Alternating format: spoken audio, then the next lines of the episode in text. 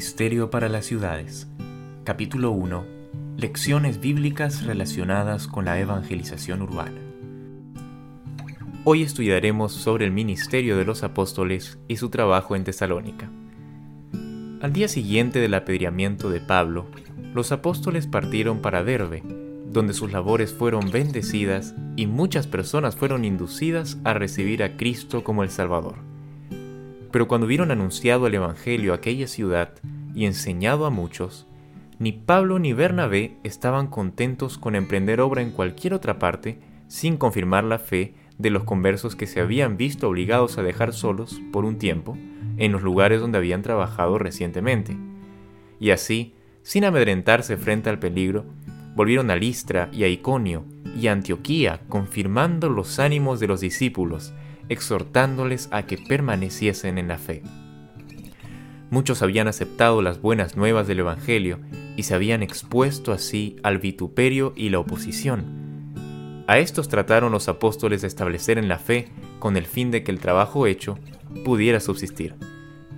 Como factor importante del crecimiento espiritual de los nuevos conversos, los apóstoles se esforzaron por rodearlos con las salvaguardias del orden evangélico organizaron iglesias en todos los lugares de Licaonia y Pisidia donde había creyentes.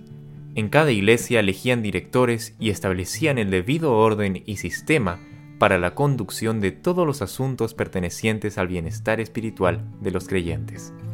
Mientras Pablo proclamaba con santa audacia el Evangelio en la sinagoga de Tesalónica, se derramaron raudales de luz sobre el verdadero significado de los ritos y las ceremonias relacionados con el servicio del tabernáculo.